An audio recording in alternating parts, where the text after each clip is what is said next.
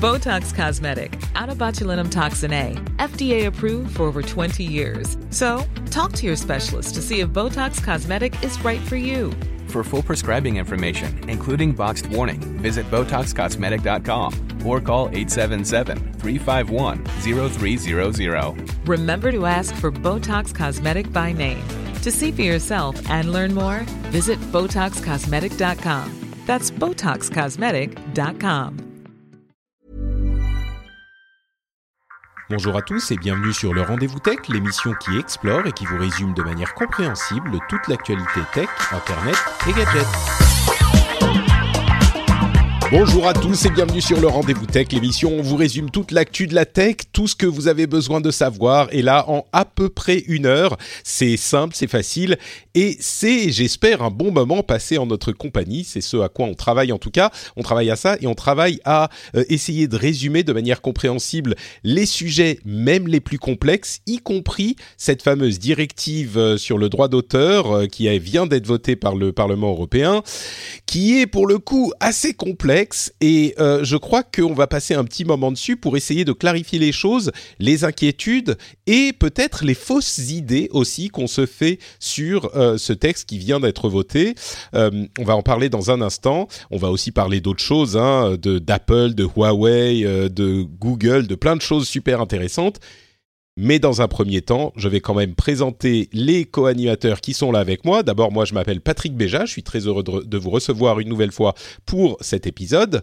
Et j'ai la joie de re-recevoir enfin, après ce qui m'a semblé être une éternité, Jérôme Kainborg. Non, plus d'un mois. plus d'un mois. T'étais pas là il y a deux J'ai raté plein de je suis arrivé à esquiver pas mal de rendez-vous tech, mais euh, là aujourd'hui, tu m'as pris au dépourvu, euh, j'avais pas d'excuses. Écoute, euh, puisque je, je, vais avouer que j'étais un petit peu dépité que tu ne veuilles pas venir dans l'émission, mais tu nous as bien compensé ton absence avec des séries de photos d'une beauté qui m'ont régalé pendant ah, ces, deux mois. C'était c'était sublime entre tes photos et celles de Marion. Je lui dirai d'ailleurs quand elle sera là la prochaine fois aussi. C'était vraiment sublime. Donc là ça, faisait c'est la première fois depuis bien bien longtemps que je prenais des vacances aussi longues et on s'est bien bien éclaté en photo. Enfin, on a vu plein de belles choses et on a essayé d'en partager quelques-unes. Et c'était, du coup, je me demande même si c'était vraiment des vraies vacances à 100%, parce que j'ai l'impression que vous étiez tout le temps sur Instagram et sur les réseaux sociaux pour euh, partager vos expériences. Alors, je fais juste une parenthèse parce que ça intéressera peut-être. On a été assez discipliné. Euh, mon, mon, voyage précédent en Grèce, j'avais fait trop de stories. Euh, et en fait, on ne publiait que le soir. Euh, c'est-à-dire que même les stories que vous voyez, même je publiais parfois deux trois jours après les avoir enregistrés. Euh, justement, comme on avait des, on profitait soit du soir, soit des moments de transit entre un point et un autre. Et on n'a rien posté sur l'instant, tu vois, pour pas se gâcher les instants. On prenait des photos, on enregistrait des petites vidéos Insta, et en fait, on les publiait après. C'est peut-être un, bon compromis, effectivement. Mmh. Euh, on a aussi euh, le, grand plaisir de recevoir à nouveau dans l'émission Julien Lausson, qui est un petit peu euh, le spécialiste affaires légales euh, de Numérama. Bonjour Julien, merci de revenir dans l'émission. Ah, merci à vous de me réinviter. Je suis ravi d'être avec vous aujourd'hui. Tu étais déjà venu, en fait, l'histoire se répète un peu, pour l'épisode 251 précisément, j'ai vérifié, c'était il y a presque un an, en juin 2018, où on avait déjà parlé de la directive sur le droit d'auteur au moment où elle était en, discussion. Euh, et j'avoue qu'on avait été pas forcément alarmiste, mais en tout cas très inquiet sur cette directive à ce moment-là. On va voir si notre inquiétude euh, était justifiée maintenant qu'elle est, votée. On va en discuter un petit peu tous les deux, mais merci donc euh, d'être avec nous. Donc je vous propose, euh, je vais je vais proposer à Julien en fait, puisqu'il va être euh, le plus accablé dans ce premier sujet, de se lancer immédiatement sur euh, les les articles 11 et 13. Avant ça, quand même, je voudrais remercier les auditeurs qui soutiennent l'émission et notamment Florian Brochard, Grégory Devise, Ben Falstown. Donc je me demande s'il s'appelle pas en fait un truc genre Benjamin Fauville ou quelque chose comme ça. Et, et son son pseudo c'est donc Ben Ben Falstown. Il est dans le Slack des Patriotes patriote de, de l'émission, donc il faudra que je lui pose la question. Euh, on a aussi Guillaume Haché, euh, pour lequel je ne ferai pas la plaisanterie que je fais à chaque fois, qui commence à être un petit peu passé. Euh, Sacha, il aime bien la, te la, la tech, la, la tech hachée. Oh. Oh, oh Jérôme est vraiment de retour. Euh, euh, il, y a aussi Sacha Geb, Kappa Ribou et Coach Your Brain. Merci à vous tous. Vous le savez, hein, l'émission, si elle vous intéresse, si elle vous plaît, vous pouvez la soutenir sur patreon.com slash rdvtech. Et c'est les auditeurs qui soutiennent l'émission. Ça pourrait être vous, si ça fait un moment que vous écoutez l'émission et que vous l'appréciez, bah, c'est peut-être euh, une occasion de se dire, bon, vous savez quoi, cet épisode, il était cool. Allez hop, je deviens patriote pour un dollar par épisode, c'est franchement pas grand-chose et ça aide énormément. Et donc, alors on va prendre notre respiration tous ensemble. 1, 2, 3. Ok. la directive sur le droit d'auteur de l'Union européenne. Alors avant tout, un petit peu d'administratif. C'est une directive, ce qui veut dire qu'elle n'a pas force de loi avant d'être implémentée dans les euh, pays membres de l'Union européenne, ce qui peut prendre plus ou moins longtemps en fonction euh, de l'administration locale. La France, elle, veut l'implémenter assez vite. On parlait de, cet été, euh, peut-être même un tout petit peu plus tôt. Et donc, ça va arriver chez nous assez vite, mais ça va être implémenté dans chaque pays euh, à, différents, à différents moments. Il y a beaucoup de choses dans cette directive, mais il y a deux articles qui font euh, principalement euh, polémique. Ce sont l'article 11 et l'article 13. Ces articles ne sont plus les articles 11 et article 13 dans la version finale du document, mais les articles 15 et 17. Donc déjà, on commence. Euh, déjà, on comprend plus rien. comment, comment virer des hashtags négatifs? C'est ça, exactement. Donc, euh, article 11 et maintenant article 15 et article 13 et maintenant article 17. L'article 11, c'est le fameux article qui précise ce qui a été appelé la link tax, la taxe sur les liens euh, hypertextes. Euh, D'une certaine manière, on peut l'expliquer comme un, un super droit d'auteur qui s'applique à euh, beaucoup plus de choses, beaucoup plus de, de, de, mots qu'il ne s'appliquait avant. L'article 13, maintenant 17, et le, le, le, contenu, le filtre de contenu, qui est un petit peu, si vous connaissez le Content ID de YouTube, qui filtre les vidéos ou qui identifie les vidéos qui contreviennent aux droits d'auteur, et eh ben c'est un petit peu ça en amont de euh, la publication et pour le web entier que veut implémenter euh, l'article. Donc c'est des, des, réformes très ambitieuses, en particulier l'article 13/17. On peut décider maintenant comment on les appelle. Est-ce qu'on les appelle 11 et 13 ou 15 et 17 Qu'est-ce que vous pensez? Alors moi je serais presque d'avis de garder 11 euh, et 13 puisque les, les, nouveaux numéros sont assez récents et en plus je pense que ça va encore changer lorsqu'il y aura la transposition euh, de la directive en droit français. Donc on aura encore une nouvelle numérotation euh, dans quelques mois. D'accord. Bon, bah on va dire article 11 et article 13. Alors, c'est Julien qui a décidé. Euh, donc, l'article 11, le super droit d'auteur, euh, dit que il faut que euh, n'importe quelle utilisation d'un texte qui soit même euh, très court soit soumis au droit d'auteur. L'idée est évidemment de cibler des services comme Google News, Google Actualité, et, Google euh, en général, mais Google News plus spécifiquement, et elle est a priori motivée par le lobby de la presse qui estime que l'utilisation que fait Google de, euh, leur, euh, des extraits d'articles est euh, dommageable pour leur, euh, pour leur business. On sait qu'ils se battent contre cette pratique depuis un bon moment. Il y a eu une sorte de d'aller-retour entre Google et les, publics, les, les, éditeurs de presse qui voulaient interdire l'utilisation dans le cas où il n'y avait pas de paiement, mais qui ne pouvaient pas forcer le paiement. Et Google disait bon bah écoutez si c'est comme ça on a vu ça euh, en, en, Espagne notamment c'est si vous voulez nous faire payer n'importe quelle petite utilisation euh, à ce moment on va simplement pas euh, utiliser vos articles du tout et il n'y aura plus Google News. Et du coup vous allez perdre les bénéfices que vous ne voyez pas qui sont le trafic qu'on vous envoie. Parce que on est dans une dans une mécanique un petit peu comparable à ce qu'on pouvait voir du. Bon, je vais pas partir dans les histoires de piratage, c'est pas tout à fait la même chose, mais effectivement, le bénéfice que met en avant Google, c'est le trafic qu'ils envoient, et le, le, le, le problème que mettent en avant les éditeurs de presse, c'est la perte de revenus, parce que soyons honnêtes, quand on fait une recherche Google ou qu'on voit Google Actualité, il n'est pas rare qu'on voit les titres des euh, articles, un petit extrait de trois lignes qui nous dit un petit peu le début euh, de l'histoire, et puis on va pas forcément cliquer sur l'article lui-même pour euh, aller plus loin. Je, vous pose la question, est-ce que vous plaidez coupable dans cette situation, si on est honnête deux secondes ou pas? Alors pour moi, je, on va dire que c'est un petit peu du 50-50. Comme je suis journaliste, euh, il m'arrive d'aller un peu plus loin et donc forcément de cliquer sur euh, sur les liens pour savoir ce qui se passe. Mais euh, on va dire que dans la vie de tous les jours, le simple résumé me suffit. Ouais, donc si effectivement, je crois que c'est un truc qu'il faut admettre aussi.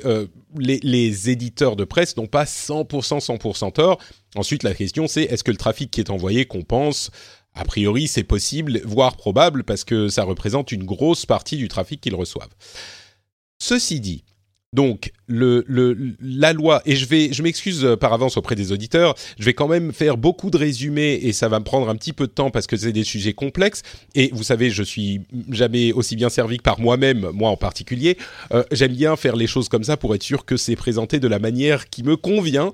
Donc, je vais beaucoup parler. Je suis désolé, mais cet article avait euh, euh, amené une crainte et c'était l'idée que n'importe qui serait euh, susceptible au droit d'auteur et donc taxable en utilisant même des quantités d'informations très réduites comme une URL, comme un lien même, étant donné qu'il y avait souvent dans le l'URL le titre d'un article, eh ben euh, ça pouvait être lu comme disant, eh ben si on peut lire le titre de l'article dans euh, le lien que vous mettez, c'est soumis au droit d'auteur. Donc ça menaçait vraiment le modèle euh, du, web et dans l'idée, en théorie, ça pourrait menacer le modèle euh, du web puisque euh, le, modèle, l'idée du web est de mettre des liens sans avoir à demander l'autorisation à l'entité qui édite la page. On met un lien vers la page et voilà, c'est pas le lien lui-même n'est pas soumis au droit d'auteur ce qui, est, ce qui, ce qui était euh, menacé selon l'interprétation de certains. Alors, dans l'article 11 tel qu'il a été publié, je crois que on a euh, aujourd'hui des protections qui sont non négligeables euh, par rapport à toutes ces préoccupations qu'on avait légitimement il y a quelques mois de ça. Et, on se lamentait à l'épisode précédent, à la fin de l'épisode précédent avec Cédric, qu'on se sentait un petit peu impuissant face aux euh, machinations de l'administration et des grands lobbies. Et on se disait ah bah on, pourrait parler de ces articles, mais on n'a pas euh, vraiment de pouvoir. Et ben là, en allant regarder les détails de ces, ces articles de cette loi, moi j'ai l'impression, peut-être que je me trompe, mais j'ai l'impression qu'il y a quand même eu une inflexion sensible en raison de toutes les euh, euh, euh, de toutes les plaintes qu'ont reçues les parlementaires sans doute et puis de tous les scandales qui ont été faits autour de cette loi. Donc en l'occurrence, quelles sont les protections? Il est spécifié dans le texte de la loi que le, le, cette taxe sur les liens ne s'applique pas à des entités privées ou non commerciales qui utilisent des publications de presse euh, euh, des, entités privées ou non commerciales euh, dans le cas d'utilisateurs individuels qui utilisent ces, publications de presse. Donc ça, ça, ça ne s'applique pas aux utilisateurs individuels. il précise aussi que ça ne s'applique pas aux hyperliens, donc aux liens tout simplement. Donc ils ont très spécifiquement euh, euh, euh, mentionné les liens hypertextes pour les exclure. Donc ça, c'est important. Et il précise également que ça ne, ne, s'applique pas à l'utilisation de mots individuels, donc bon, évidemment, quand c'est un mot, c'est pas le cas, ou à des extraits très courts de publications de presse. Et c'est là qu'on a un petit problème quand même. Euh, parce que quand on dit extrait très court, c'est assez vague. Et en fonction de la manière dont ça va être implémenté, euh, a priori, ça, ça devra respecter ce texte précis. Mais qu'est-ce qu'un extrait très court? Est-ce que une ligne, c'est un extrait très court Est-ce que deux lignes Est-ce que trois mots? Et là, euh, d'après ce que je comprends, tu vas me dire, Julien, si c'est le cas, euh, ça va être laissé à l'interprétation des, organes judiciaires, donc des, juges tout simplement, euh, qui pourraient même remonter jusqu'à la Cour suprême européenne. ça pourra prendre des années pour déterminer, pour établir qu'est-ce que c'est si un extrait est trop court ou pas, et puis euh, établir les bonnes pratiques en, en quelque sorte. C'est des choses qu'on avait vues déjà euh, à la fin des années 90, début des années 2000, à l'époque de la loi sur euh, le e-commerce, qui avait établi par exemple le, le safe harbor et tout, tout, un tas de lois qui ont régi le fonctionnement d'Internet pendant une vingtaine d'années. C'était le même processus et il avait dû y avoir aussi des décisions de justice qui précisaient les choses. Mais donc là, en gros, moi, d'après ce que je comprends, c'est on a très certainement une, euh, une, loi supplémentaire qui va obliger les grands euh, d'internet à euh, on, a je l'ai pas précisé mais on a bien sûr on l'avait mentionné des restrictions qui s'appliquent à la taille de la société à la quantité d'activités qu'elle fait etc pour essayer de cibler les vraiment les géants du net. Mais là j'ai l'impression qu'on a quand même sur cet article spécifiquement, euh, des protections qui sont beaucoup plus grandes que ce qu'on craignait il y a quelques mois. Est-ce que c'est le cas, Julien, ou pas? Alors, effectivement, comme tu l'as rappelé, ils ont essayé de, réduire un peu le spectre pour éviter de toucher évidemment tout le web et que ça désorganise bah, l'idée de pouvoir faire des liens, puisque c'est quand même l'essence du web, de pouvoir connecter des pages entre elles. Euh, sauf que comme tu l'as bien dit, c'est que diable se cache dans les détails. Qu'est-ce que ça veut dire un court extrait? Est-ce que c'est une ligne? Est-ce que c'est deux lignes? Est-ce que c'est en nombre de mots? Alors peut-être que la transposition euh, dans la loi française va préciser en donnant peut-être des valeurs chiffrées, euh, mais sinon effectivement euh, ça devra certainement être jugé par des tribunaux, sachant que peut-être qu'entre les tribunaux, il y aura des différences d'interprétation et il faudra remonter toute la pyramide judiciaire jusqu'à la Cour euh, de justice de l'Union européenne pour savoir exactement bah, qu'est-ce que ça veut dire un court extrait. Ouais, j'ai dit la Cour suprême, bien sûr, c'est la Cour de justice. Mais j'ai l'impression que quand on lit ça, on peut facilement se dire ah mais voilà c'est le bordel, ils ont mis euh, tout ça sans réfléchir. Mais je crois que c'est la manière dont se font les lois, et en particulier avec l'organisation européenne qui est évidemment un petit peu complexe, on a une, sorte d'intention qui, qui n'est pas hyper précise, peut-être qu'il faudrait qu'elle le soit, mais c'est parfois aussi important d'avoir une intention qui reflète le, le but final euh, et de, dire on veut pas qu'on les, très courts extraits sont acceptables et pas dire bon ben il faut euh, quatre mots ou dix mots ou deux lignes. Qu'est-ce que ça veut dire une ligne? Dix mots c'est peut-être trop dans certains cas pas assez dans d'autres etc etc moi je me demande si c'est pas le processus normal de la loi et là ça nous hérisse parce qu'on on connaît le sujet mais c'est comme ça que ça fonctionne et ça a bien fonctionné pendant des décennies. Donc euh, c'est pas si catastrophique qu'on pourrait le craindre bah, je, dirais qu'en fait, euh, effectivement, on a le sentiment d'une intention parce que si on, replace cette directive euh, dans un contexte plus large, euh, j'ai le sentiment que c'est vraiment l'Europe, l'Union européenne contre les États-Unis. On l'a vu avec le, RGPD qui a été appliqué à partir de l'année dernière. C'est vraiment deux visions et une tentative de rééquilibrage entre des plateformes qui, en 15 ou 20 ans, sont devenues bah, des, des, des, vraiment des Golgoth et bah, des écosystèmes qui bah, sont bousculés, typiquement la, la presse qui cherche à, à, adapter son modèle économique à une nouvelle économie qui, qui, qui lui échappe finalement. Ouais. Donc euh, voilà, c'est vraiment cette impression que on essaye de corriger euh, une balance déséquilibrée, mais de façon voilà euh, discutable. Bah justement, continuons parce que toujours dans cette euh, dans cette intention, il y a évidemment l'article 13. Euh, je vais juste mentionner le fait que, comme tu le dis, on a cette euh, division entre l'Europe et les États-Unis, et l'une des craintes euh, de ces décisions, c'est de créer un Internet fragmenté entre l'Europe et les États-Unis, où les les réglementations sont différentes, et avec la Chine en plus, où évidemment les réglementations sont différentes aussi. Euh, on a la crainte de voir apparaître un Internet fragmenté en trois, en gros, on va dire en trois sections États-Unis, Europe et Chine. Je laisserai à chacun l'appréciation de cette euh, euh, prophétie. Je, moi personnellement, je pense qu'elle risque de se réaliser, mais pas de manière aussi dramatique que certains pensent. Euh, continuons avec l'article 13 justement Ouais, pour peut-être. vas-y, vas-y, Avant l'article 13, j'ai juste une petite question. Je, c'est pour ma paroisse, hein, mais des choses comme Flipboard, justement. Euh, dans quelle mesure ça met en péril? Parce que tu vois là, euh, du coup, je, regarde avec un peu d'attention et Flipboard, c'est marrant. Il y a des articles où il y a vraiment que la première phrase qui qui apparaît et tu es obligé de cliquer et ça te mène vers le, le site qui a publié l'article. Mais tu en as d'autres où tu as quasiment euh, les deux, trois premiers paragraphes qui apparaissent et que tu peux lire dans, dans Flipboard même. Est-ce que Flipboard serait obligé de payer pour chaque, chaque truc? Alors, à mon avis, si, si on parle de deux ou trois paragraphes, on est bien au-delà du court extrait. Et ça me surprendrait, étant donné que Flipboard, si je ne me trompe pas, c'est une société euh, privée commerciale, euh, qu'elle Ouais. qu'elle puisse euh, y échapper.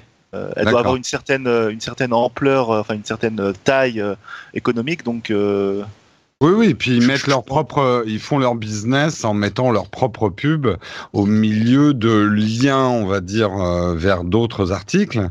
Euh, mais c'est jamais eux qui écrivent les articles. Hein. C'est un agrégateur en fait de de de- d'articles des autres, quoi. bah, dans, dans ce cas-là, ça fonctionne comme Google News, qui est aussi un agrégateur. Et à mon, je pense que Flipboard est dedans. Si, en tout cas, s'ils mettent des extraits aussi euh, euh, étoffés, euh, ils seront dedans. Ouais.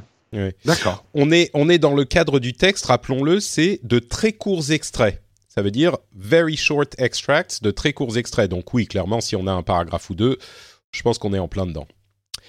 Euh, parlons donc, et oui, et, et pour préciser, ça ne veut pas dire que c'est interdit. Ça veut dire qu'il faut négocier des contrats de licence, par exemple. Euh, il faudrait que chaque euh, publication qui existe dans Flipboard ait une, une euh, licence négociée avec Flipboard. Euh, ouais, voilà. c'est la mort de Flipboard. hein, C'est honnêtes, possiblement la mort de Flipboard. Il faut voir aussi, euh, et ça sera le cas pour le Content ID, euh, enfin le, le Content Filter aussi.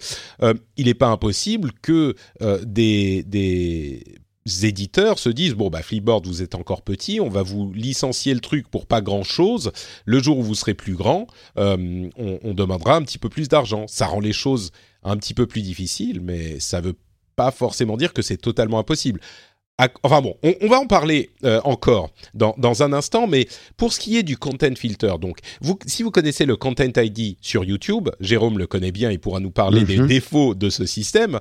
Euh, c'est l'article 13 établit que les grandes sociétés, encore une fois, il y a certains critères, mais euh, les sociétés qui sont suffisamment grandes et qui font beaucoup d'activités doivent implémenter un euh, système de filtrage a priori, donc on- au moment de euh, l'upload du contenu sur leur plateforme, pour vérifier que le contenu en question euh, ne, contrevient pas aux droits d'auteur d'un ayant droit.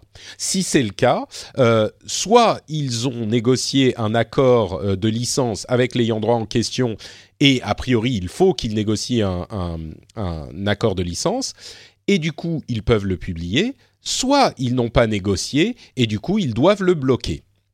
Alors, si là encore on a certaines protections qui sont présentes dans le texte euh, d'aujourd'hui qui n'étaient peut-être pas aussi mises en avant dans les textes euh, précédents ou même qui n'existaient pas parfois, si il n'y a euh, pas d'autorisation, il faut que le- les organismes en question, les sociétés euh, doivent essayer d'obtenir une autorisation. Ça veut dire s'il y a quelqu'un à qui parler, il faut essayer d'aller leur parler. Euh, il faut euh, respecter les standards de l'industrie pour euh, s'assurer que les contenus soumis aux droits d'auteur ne soient pas disponibles sur leur, leur plateforme.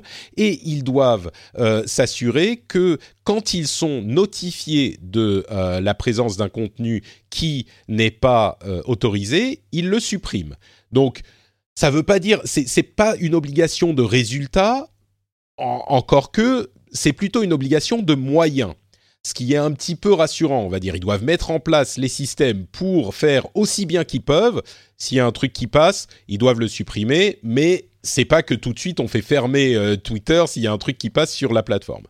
Euh, D'un autre côté, il y a aussi une protection qui dit que euh, cette ce, ce, filtre ne doit pas interdire ou ne doit pas supprimer les contenus qui euh, ne sont pas soumis au droit d'auteur. Et il précise spécifiquement des choses comme le droit de citation, le droit à la critique et le droit de euh, review, enfin le droit de... Bon, c'est la critique, on va dire. Euh, et il y a aussi le cas de la caricature, de la parodie et du pastiche. Donc, on a vraiment un texte qui aujourd'hui, comme pour l'article 11, même si on a aussi des préoccupations, un texte qui précise on a le droit de citation, on a le droit à la critique, on a le droit à la caricature, on a le droit à la parodie. Donc, euh, ces contenus-là doivent euh, être autorisés sur les plateformes et ne sont pas propriété des euh, ayants droit dont il provient. Alors évidemment, il faut encadrer la chose. Ça veut dire que si jamais on a l'un des des critères pour le droit de citation, par exemple, c'est que ça soit un court extrait de l'œuvre. Si l'œuvre est un film, vous prenez un court extrait de deux secondes pour faire un mime, bon, là, il n'y a pas de souci, c'est bon. Vous pouvez l'utiliser si euh, l'œuvre est une photo, si c'est la photo euh, de, quelqu'un euh, qui l'a mis sur Internet et que vous la récupérez, on pense au, Là encore, les mimes sont au cœur de cette réflexion, mais si on a un mime, par exemple, le Success Kid, vous savez, le gamin qui a le, le point fermé et qui fait « Yes, j'ai gagné », bah ça, c'est qu'une photo, et c'est une photo d'un enfant qui existe, c'est une photo. Si vous l'utilisez pour faire un mime, a priori, bah vous utilisez l'œuvre entière. Donc ça, ça serait soumis à cette réglementation. Donc c'est pour cadrer un petit peu la chose. Mais il n'empêche, le euh, droit de euh, citation, critique, caricature, etc. sont nommément, entre guillemets, respectés dans la loi. Là encore, quand je regarde les textes, euh, moi qui étais en mode panique, je lève les bras au ciel et je cours dans toutes les directions en, me cognant contre les murs et en criant le monde est en train de s'arrêter. Je vois ce texte et je me dis ah ok, alors effectivement ça va avoir des conséquences, mais ils ont inclus euh, des protections quand même substantielles. Et je me retourne à nouveau vers Julien pour qu'il me confirme que euh, j'ai raison de ne plus paniquer autant, peut-être, j'espère, mais qu'est-ce que tu en penses? Alors, évidemment, euh, comme tu, comme tu l'as dit, il, existe donc dans cet article 13 des exemptions pour certaines plateformes, comme euh, par exemple euh, Wikipédia, les, les, encyclopédies euh, à but non lucratif, les plateformes de développement logiciel comme GitHub. Ce qui était toutes des, des, préoccupations qu'on mettait en avant dans les premières versions du texte. Tout le monde disait, mais attendez, qu'est-ce qui va se passer avec Wikipédia? Qu'est-ce qui va se passer avec GitHub, etc voilà, la, fondation Wikimedia qui est derrière, euh, enfin qui promeut euh, les encyclopédies, euh, s'inquiétait beaucoup de savoir si ils allaient être affectés, et, donc ne plus pouvoir mettre en ligne des images, etc. Donc il y a des exemptions pour plusieurs plateformes. Il y a également, on va dire, un régime allégé pour les plateformes qui, sont, qui ont moins de 3 ans, donc les jeunes plateformes qui débutent, donc les startups typiquement, ou qui n'ont pas un certain, un certain chiffre d'affaires ou qui n'ont pas un certain niveau d'audience. Donc là également, c'est un régime allégé, donc un régime qui peut basculer dans le régime général si ces plateformes euh, connaissent du succès finalement parce qu'au bout de trois ans donc elles ont elles ont continué à exister elles ont accumulé du trafic etc donc ça va vite trois ans quand même hein. Voilà, ça va assez vite. Donc, mm. les exemptions pour les petites plateformes finissent par disparaître. Et enfin, il y a, comme tu l'as dit, des exemptions euh, au droit d'auteur. Donc, c'est des, des, exemptions qui existaient déjà dans la loi française. Hein. Dans le code de la propriété intellectuelle, on a déjà euh, des exemptions pour le, le pastiche, euh, la caricature, les revues de presse, etc. Donc ça, ça n'apporte pas vraiment de nouveautés. Par contre, il faudra voir de la manière dont ça sera transposé en France parce que la France a historiquement, on va dire, un, un profil très, très allant pour la défense du droit d'auteur. Donc, entre ce que propose la directive et ce que pourrait être implémenté ensuite en France, il pourrait y avoir un, écart euh, et euh, provoquer certaines surprises. Bah, là, si c'est le cas, euh, je pense que des, gros organismes comme Google seront prompts à, mettre la, différence devant les tribunaux et là encore remonter à la Cour de justice de l'Union européenne euh, pour euh, s'assurer que la loi européenne est respectée et que chaque pays ne peut pas faire ses petits arrangements de cette manière, j'imagine, mais ça prendra du temps. Là ouais, enfin, ce qui risque surtout de se passer, c'est ça qui est inquiétant dans le fond avec ça, c'est que tu parles de Google. Moi, forcément, je pense à YouTube. Hein, euh, c'est là où je fais mon business. ils vont pas prendre de risques. Euh, la notion de caricature, de parodie, de pastiche, tu peux pas apprendre ça à un ordinateur.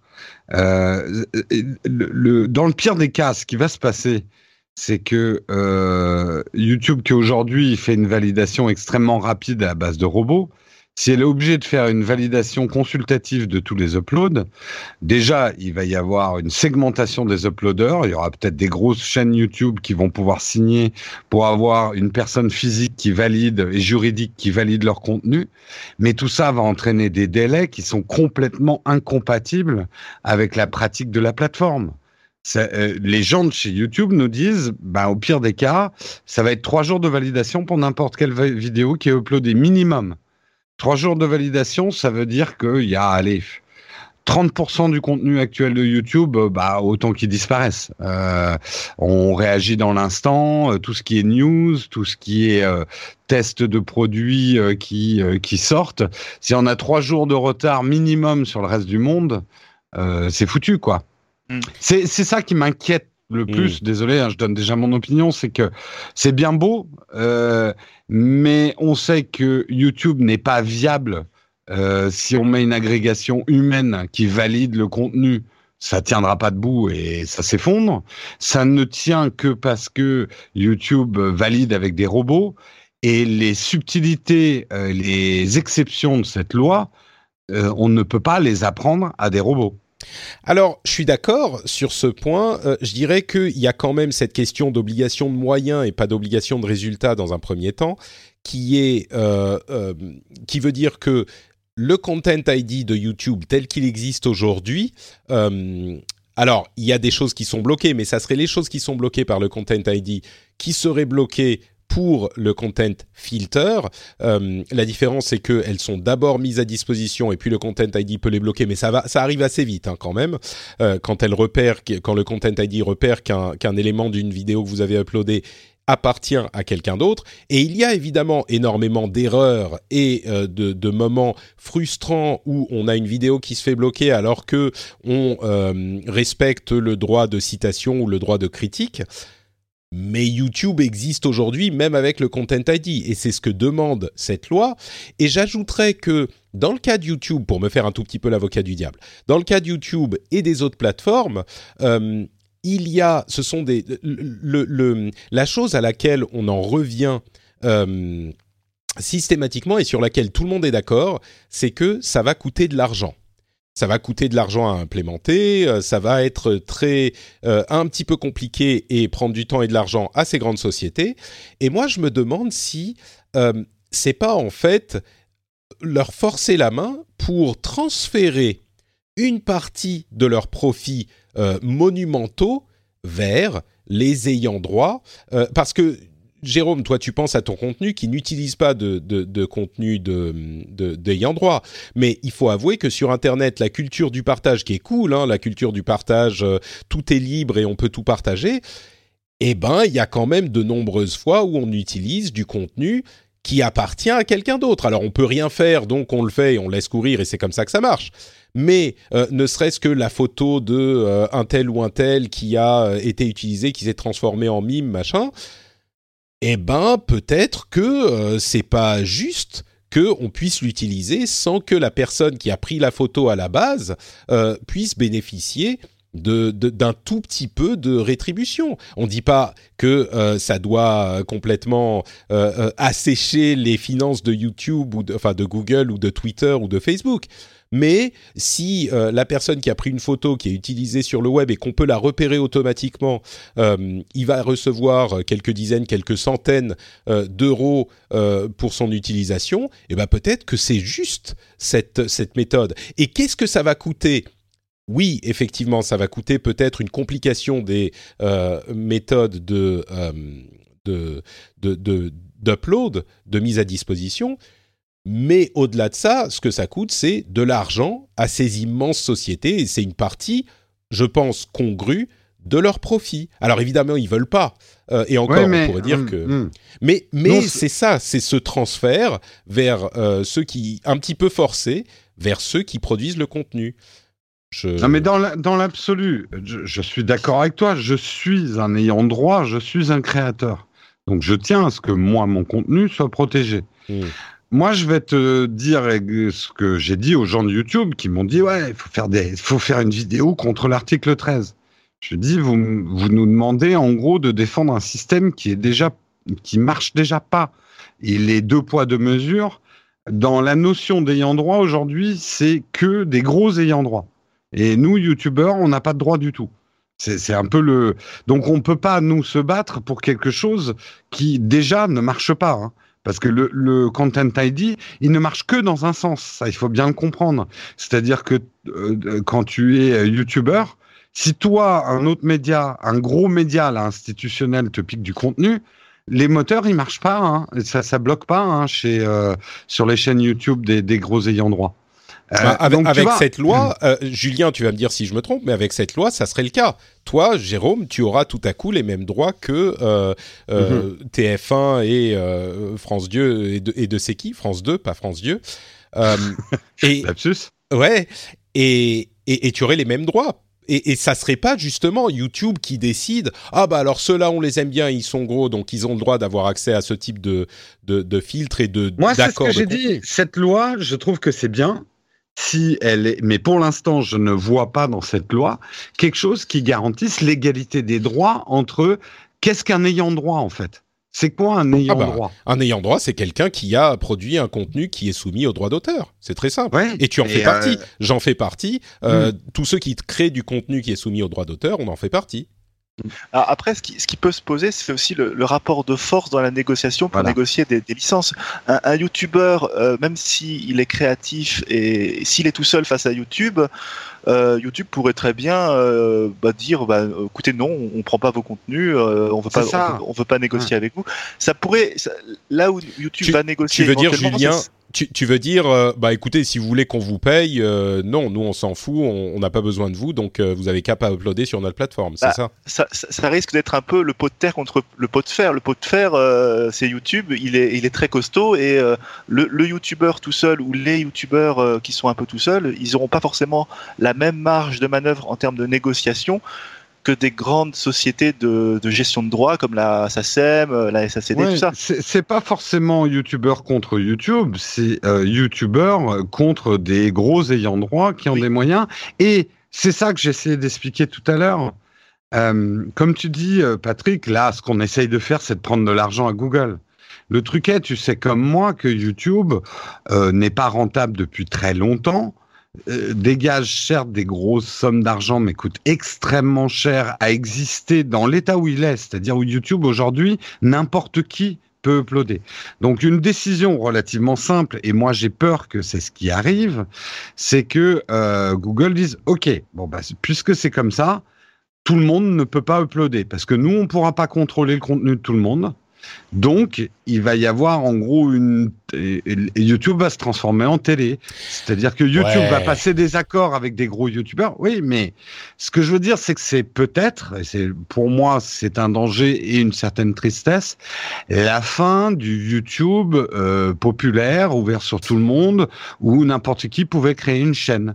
Je Alors... pense, et on verra, hein, mais je pense que YouTube, et ils nous ont un peu fait comprendre ça chez YouTube France, ça veut dire qu'il y aura des accords passés avec des gros diffuseurs, et j'en ferai peut-être partie, hein, parce que je suis pas un petit, mais ça veut dire que j'aurais pas pu commencer. Alors, le, le, coup de YouTube, d'ailleurs, ils nous l'ont dit. Ça, franchement, je le prendrais avec d'énormes pincettes. Pareil avec l'histoire de donc, ça veut dire que ça va mettre trois jours avant d'uploader votre truc. YouTube s'est battu euh, bec et ongle contre le truc, évidemment parce que euh, c'est problématique pour eux, mais c'est parce que ça va leur coûter de l'argent aussi. Et je pense qu'ils ont tendance à grossir le trait, à noircir l'image. Euh, et, et, on est un petit peu dans ce que tu dis, euh, comme on l'a été, enfin comme on, on, on l'est souvent dans ces cas-là, à prendre la pire situation possible, qui n'est pas irréaliste. Je dis pas que c'est pas irréaliste, ouais, c'est possible. Euh, J'ajoute juste un truc avant même... que tu ailles plus loin. Il faut être un peu pragmatique. On connaît tous Google. Si YouTube redevient non rentable parce que ça engendre des coûts euh, qui n'étaient pas prévus au départ, euh, Google, ça va pas faire un pli. Et c'est du pragmatisme. C'est même non, mais pas. Google, si Google ça leur vont pas faire cher, YouTube. Tu, tu, Jérôme, si c'est ça non, ton argument, non, non, c'est que... pas ça, c'est pas ça que j'ai dit. mais Google va dire on va faire un YouTube beaucoup plus restrictif pour être sûr de ne pas perdre de l'argent. Parce qu'aujourd'hui, ce qui coûte cher à YouTube, c'est d'être ouvert à tous. Ce qui est, ce qui est, ce qui est sûr, c'est a priori, si la responsabilité euh, pénale retombe sur YouTube euh, parce qu'il n'y a pas eu d'accord de, licence, euh, la responsabilité des, des, actes de contrefaçon vont tomber sur YouTube et YouTube ne voudra, enfin en tout cas Google ne voudra pas assumer les actes de contrefaçon, donc ils vont certainement filtrer très durement. Mmh. Euh, striker plus vite et bah, du coup en termes de là typiquement de liberté d'expression ils, ils voudront certainement mettre le curseur un peu plus loin quitte à euh, sacrifier un petit peu les exemptions du droit d'auteur et à faire des recours ensuite pour chaque youtubeur, que euh, on va dire laisser les choses euh, avec une certaine souplesse. Moi, je suis quasi persuadé que c'est la fin du YouTube ouvert à tout le monde. Écoute, euh, je vais te le ressortir, mais tu étais persuadé que le LG avec ses, ses modules euh, ajoutables était l'avenir du smartphone aussi. Donc, euh, il y, a, y, a, parfois ouais, enfin, des visions pas, extrêmes. Pas forcément non, comparable. Mais bien sûr, bien je sûr, pense, je plaisante. Je pense que YouTube, si ça leur coûte de l'argent, ils vont pas disparaître, bien sûr que non. Hmm. Mais ils vont revoir leur business model. Et, euh, et, Mais ne- vous savez- et comme, comme tu disais, Julien, YouTube ne pourra pas prendre la responsabilité pour tout le monde euh, de l'upload. Euh, donc, ils vont signer avec certaines chaînes, les grosses, et ne plus permettre l'entrée à n'importe qui de YouTube. Non, mais c'est un exemple intéressant YouTube parce qu'ils ont déjà le Content ID en place. Et on se rend compte que oui, ça pose des problèmes ce Content ID, mais ça ne supprime pas toutes les vidéos de YouTube. Il faut pas euh, exagérer non plus. Il y a une autre solution pour éviter de se faire attraper par le Content ID ou le filtre de, de, de- à contenu. C'est de ne pas utiliser de contenu euh, qui appartient déjà à quelqu'un d'autre. Oui, ça change un peu la nature de la plateforme, mais dire YouTube va euh, restreindre euh, son accès à quelques gros YouTubers, je suis désolé, c'est la version la plus cataclysmique, apocalyptique de, des conséquences de ce truc. Une conséquence beaucoup plus raisonnable, c'est qu'ils vont dire, OK, on verrouille le filtre à contenu, tout ce qui est euh, attrapable par le Content ID, eh ben, on l'attrape en amont et donc on publie même pas la vidéo avant de l'avoir. Euh, euh, enfin, si elle inclut un contenu qui allume les, les voyants, mais tout le reste du contenu continue à exister. Il y a une majorité quand même du contenu sur YouTube qui n'est pas bloqué par le Content ID. Donc c'est cette vision pour moi la pire vision qu'on puisse avoir. C'est pas euh, YouTube restreint l'accès, c'est que les créateurs de contenu, c'est un petit peu ce que je disais tout à l'heure avec euh, on est dans une ère d'internet où tout est libre, on peut tout utiliser pour tout le monde parce que il n'y a pas vraiment de conséquences. Pour moi, la pire entre guillemets conséquence, c'est eh ben on réapprend à créer le contenu en n'utilisant pas le contenu euh, des, des, qui est soumis au droit d'auteur. Et oui, Ouais, c'est mais- moins marrant, et oui, c'est moins cool, mais c'est non, pas impossible. Non, non, tu es un petit peu naïf, Patrick. C'est que le problème du Content ID tel qu'il existe aujourd'hui, c'est, euh, et surtout depuis un an et demi, la multiplication des faux positifs et surtout certains qui ont euh, qui jouent avec le système pour se faire de l'argent. C'est-à-dire qu'aujourd'hui, euh, le, le, le système de Content ID est facilement contournable. Certains qui n'ont pas forcément les droits arrivent à bloquer des vidéos et le nombre de faux positifs devient de plus en plus important. Des chaînes comme la mienne, où je n'utilise pas une seule image venant de l'extérieur, j'ai vraiment pour principe de tout tourner. J'utilise des, des musiques qui viennent de plateformes qui sont exprès. Je me prends des faux positifs dans la gueule. Ouais, Le- je le- en fait, ouais. pour l'instant, le, le Content ID que tu as l'air de dire, bah c'est déjà en place, ça marche. Non, il marche pas et il est pas juste. Oui, mais Il tu est à deux poids, mesures. Jérôme? Tu, Je dis pas que c'est juste. Je dis pas. Au contraire, je suis Mais complètement d'accord. Non, non, d'accord. Mais combien de tes vidéos sont strikées? Non, alors déjà, striker, c'est encore autre chose. pardon, euh, en pas fait- strikées. D'accord, mais Non, il y a pas la démonétisation, il y a le strike, la démonétisation et le strike. Mais on va dire globalement, ça revient à la même chose. Si tu enlèves au créateur son revenu, c'est un peu comme si tu bloquais Tout sa fait, vidéo, oui. quoi. Mhm. Euh, Mais donc, quel surtout, pourcentage de tes vidéos sont touchées par le, les sanctions du Content ID à moi, c'est très peu. Mais ce que je veux dire, c'est que moi qui fais très attention à ça, ça m'arrive d'avoir des faux positifs. Tout à fait. Donc imagine n'importe quelle chaîne qui fait même pas du parodique ou tout ça, mais qui va chantonner euh, du, du, du, Star Wars ou qui va même évoquer. Là, je te peut-être fait un truc. Tu vois, j'ai évoqué Star Wars. Si le moteur est mal réglé, bim, il, Ah il non, va t'enlever le contenu. Je, je pense encore que tu, tu vois les choses très très en noir. Moi, je crois que Non, ce, qu'on va voir peut-être arriver, c'est beaucoup de chaînes comme la tienne où les gens font attention à faire euh, du contenu. Et c'est pas forcément une bonne chose. Moi, je regarde énormément de, euh, de, de, de vidéos sur YouTube où il y a des gens qui commentent euh, des jeux vidéo ou des films ou des trucs Ouais, comme ça qui utilisent ça. du contenu. Mm. Mais je suis pas sûr. Hey, I'm Ryan Reynolds. At Mint Mobile, we like to do the opposite of what Big Wireless does. They charge you a lot, we charge you a little. So naturally, when they announced they'd be raising their prices due to inflation, we decided to deflate our prices due to not hating you. That's right. We're cutting the price of Mint Unlimited from $30 a month to just $15 a month. Give it a try at mintmobile.com slash switch. $45 upfront for three months plus taxes and fees. Promo rate for new customers for limited time. Unlimited more than 40 gigabytes per month. Slows. Full terms at mintmobile.com.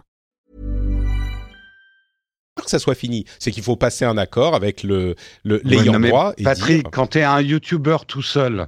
t'es- euh, Non, non, euh, non, toi- c'est YouTube. Ouais. C'est ça qu'il faut, dont il faut se souvenir. YouTube doit passer des accords avec les ayants droit. Mais C'est tu pas crois que. YouTube va euh, Qu'est-ce que YouTube va préférer? Euh, démonétiser ton contenu ou te bloquer ou développer des ressources pour aller négocier les droits pour toi? Non, moi je crois qu'ils vont justement euh, améliorer le système de content. ID. Non, mais c'est pas pour toi qu'ils vont négocier les, droits. les droits. C'est qu'ils négocient avec, euh, par exemple, euh, je sais pas, Avengers euh, Infinity War, euh, de- euh, Avengers Endgame sort dans quelques mois. Euh, si on est déjà sous ce système, Google va voir Disney, il leur dit bon, alors pour vos vos, vos contenus, euh, il y a les trailers. Pour les trailers, on fait quoi? Ces images-là, on les autorise euh, ou alors vous voulez qu'on vous paye euh, tel pourcentage par euh, utilisation Euh, Sachez que si on doit vous payer, bah ça risque d'être compliqué parce que on n'aura pas autant les mains libres pour le faire utiliser et vous aurez moins de promotion. Qu'est-ce que vous voulez? Disney leur dit bon, allez pour les trailers ça va, pour ces images là qui sont pas dans les trailers, faut nous payer tant et voilà. Et, et après, toi, le système est automatisé. C'est pas toi qui va devoir les négocier avec Disney. Donc i- i- i- là, il y a et, et il faut qu'on avance. On a on a fait le tour et je Mm. comprends tout à fait tes préoccupations et je pense qu'elles sont complètement légitimes. Mais je pense que comme quand on avait parlé de euh, la du droit à l'oubli. Et moi, le premier, j'avais dit ah mais droit à l'oubli, rendez-vous compte, ça efface des morceaux d'internet. Si on peut plus retrouver sur euh, sur euh, Google, ça veut dire qu'on peut faire de la censure. Ça veut dire que les gens qui aiment pas ce qu'il y a sur eux sur tel endroit peuvent faire effacer ça de leur histoire. Et on s'est rendu compte qu'en réalité, bah, ça fait quoi? Deux, trois ans que le droit à l'oubli existe.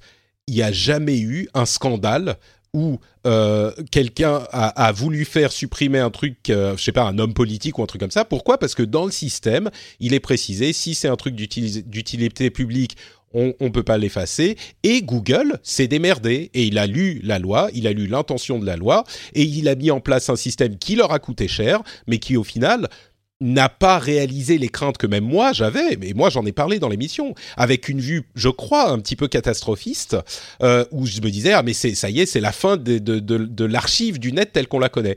Bah non, ça n'a pas eu cette conséquence-là. Il y a des préoccupations qu'on peut avoir, et peut-être que là, légalement, Julien euh, euh, se- sera d'accord aussi. Il y a des questions comme par exemple, si moi, individuel, je mets une photo sur Twitter, j'ai pas de de- d'entité commerciale, j'ai pas de, de gain euh, euh, monétaire au fait de mettre une photo sur Twitter. Mais Twitter, eux, ils font de l'argent avec l'affichage de pub sur le flux des gens. Est-ce que ça veut dire que c'est une utilisation commerciale ou pas? Le passage de plateforme à personne ou de personne à plateforme est un casse-tête juridique. Et ça, je suis sûr que ça va donner des casse-têtes à de nombreux juges. Ah, Mais qu'on- ce qu'on peut dire en tout cas, c'est qu'il y aura certainement beaucoup de précisions qui seront apportées dans- déjà dans la transposition de la loi. Après, il faudra également voir comment réagit Google, parce que euh, l'une des grandes inconnues, c'est la réaction de Google. Ouais. Quand il y a eu en, en Espagne euh, les, les projets de, de rémunération euh, à travers le portail Google News pour les- la presse, là, ils avaient fermé Google News.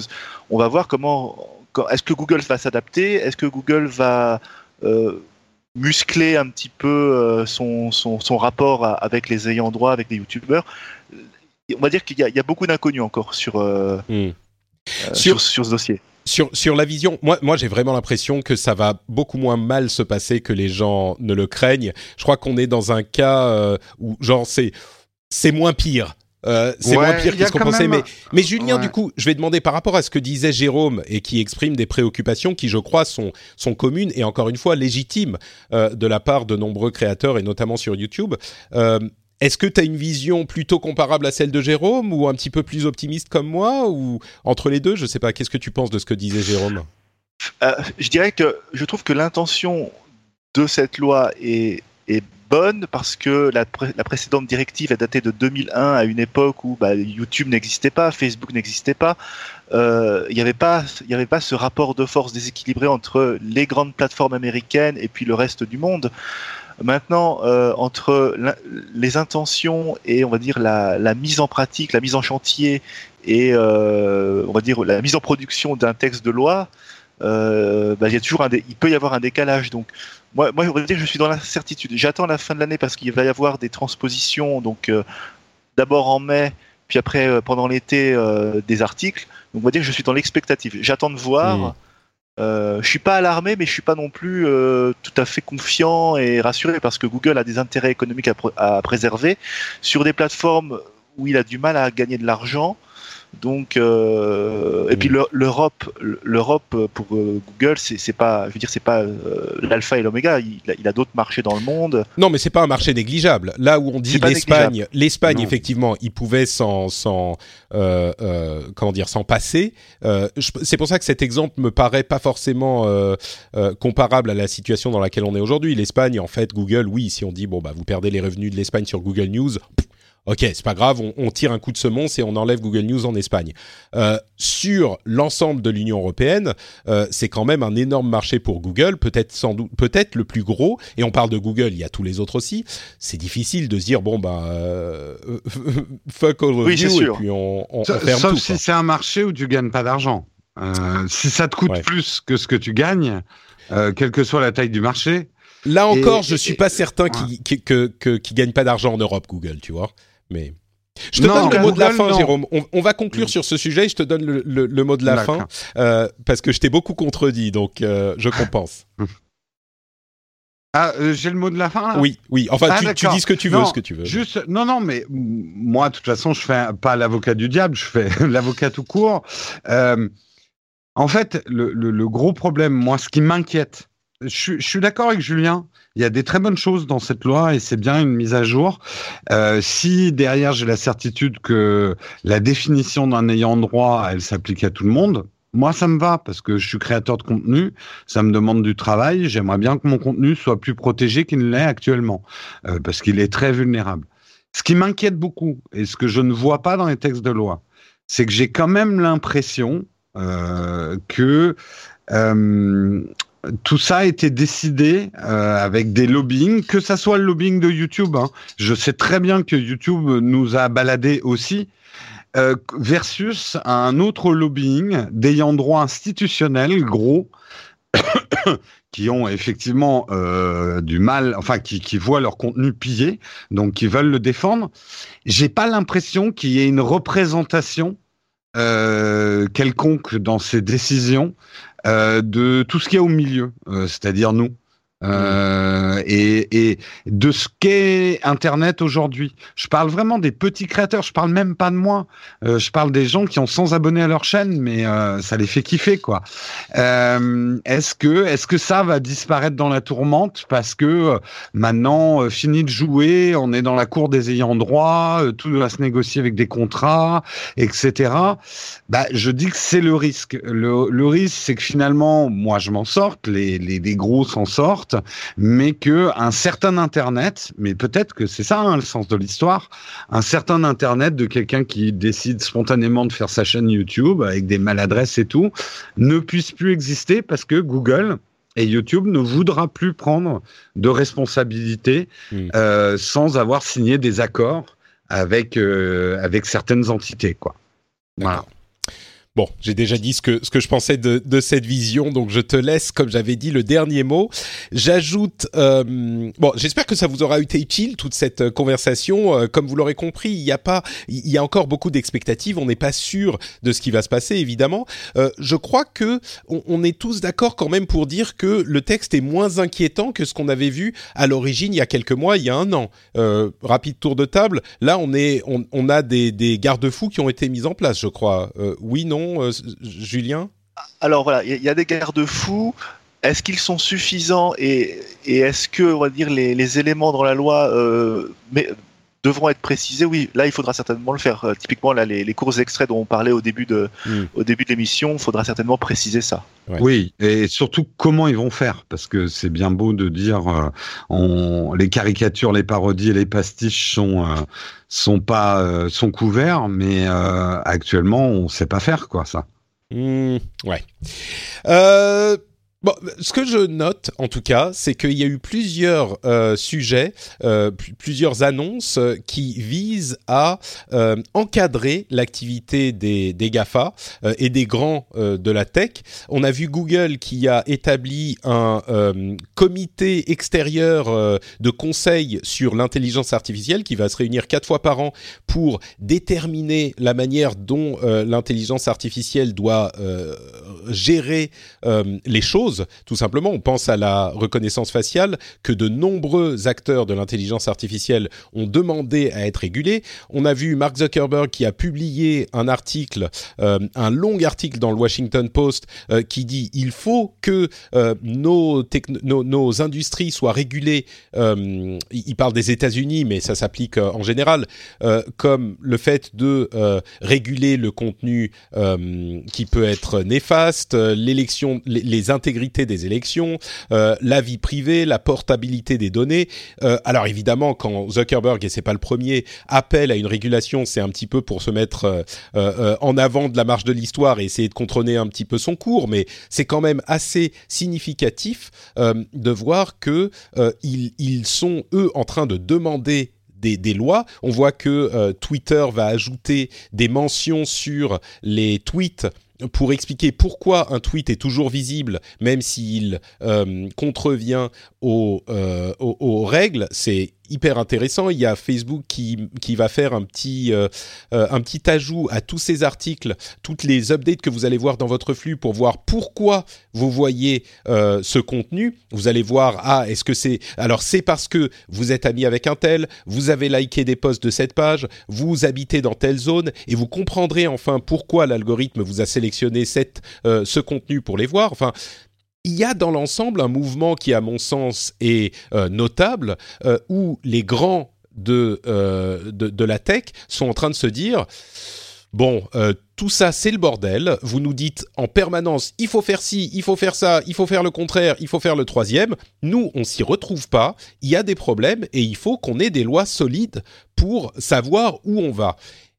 Et alors là, je fais une sorte de grand écart avec ce dont on vient de parler. Moi, j'ai l'impression que c'est un petit peu euh, dans ce contexte aussi. C'est pas parfait, euh, mais au moins ça pose les jalons.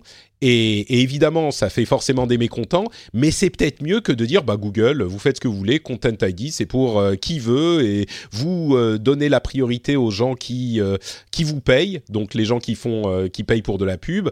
Euh, Twitter, vous faites ce que vous voulez ici. Facebook, c'est comme vous le sentez. Bon, je sais pas.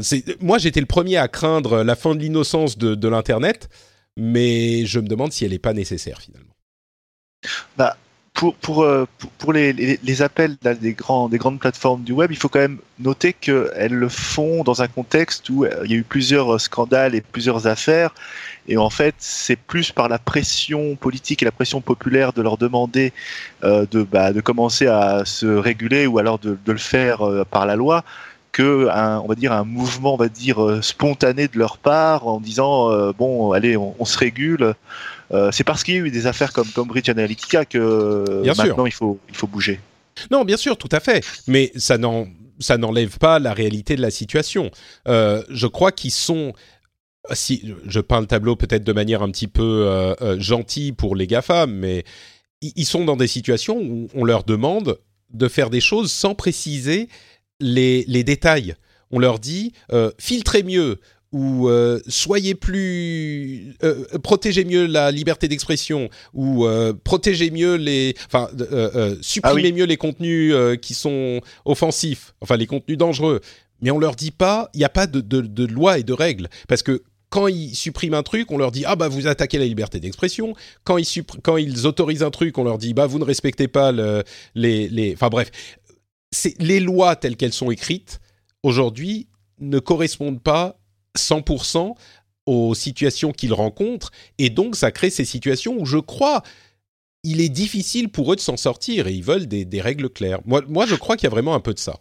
Bah, je- effectivement, parce que euh, ce, qui, ce qui se passe, c'est qu'on a l'impression qu'on les, on fait de ces géants de la tech des auxiliaires de la puissance publique, puisque normalement, ça devrait être à la puissance publique, de- typiquement pour les contenus euh, terroristes, ça devrait être les juges, ça devrait être l'administration éventuellement d'intervenir, alors que là, on, Mais c'est pas possible puisqu'il y en a des dizaines de milliers, donc euh, il faut effectivement, une, euh, il faut d'autres entre, entre on va dire, le, dire le, le- les principes lé- lé- législatifs et bah, la réalité de bah, YouTube, enfin Google doit gérer des, des centaines de cas, des milliers de cas, des dizaines de milliers de cas, il y a toujours un, il y a toujours un écart.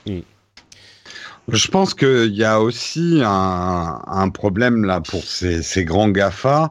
Euh, c'est au niveau bourse, c'est que les actionnaires sont extrêmement inquiets parce que dans cette période d'incertitude où effectivement, euh, suite à des scandales, l'opinion publique aussi ouvre les yeux. Hein. Euh, Moi, je pense que l'histoire, la courte histoire d'Internet retiendra cette cette période comme le, le grand déniaisement hein, au sens français, pas au sens québécois. Euh, où on commence, et le grand public, même nos parents commencent à s'apercevoir, ou les gens qui n'y connaissent rien commencent à s'apercevoir qu'il y a un problème, bah, ça inquiète beaucoup les actionnaires parce que Mm. comment Google va faire de l'argent euh, dans les 10 à 20 ans à venir? Comment Facebook va faire de l'argent dans les 10 à 20 Tant que les lois sont pas décidées, tant que les, les règles ne sont pas redéfinies, on peut pas vraiment se lancer dans du business.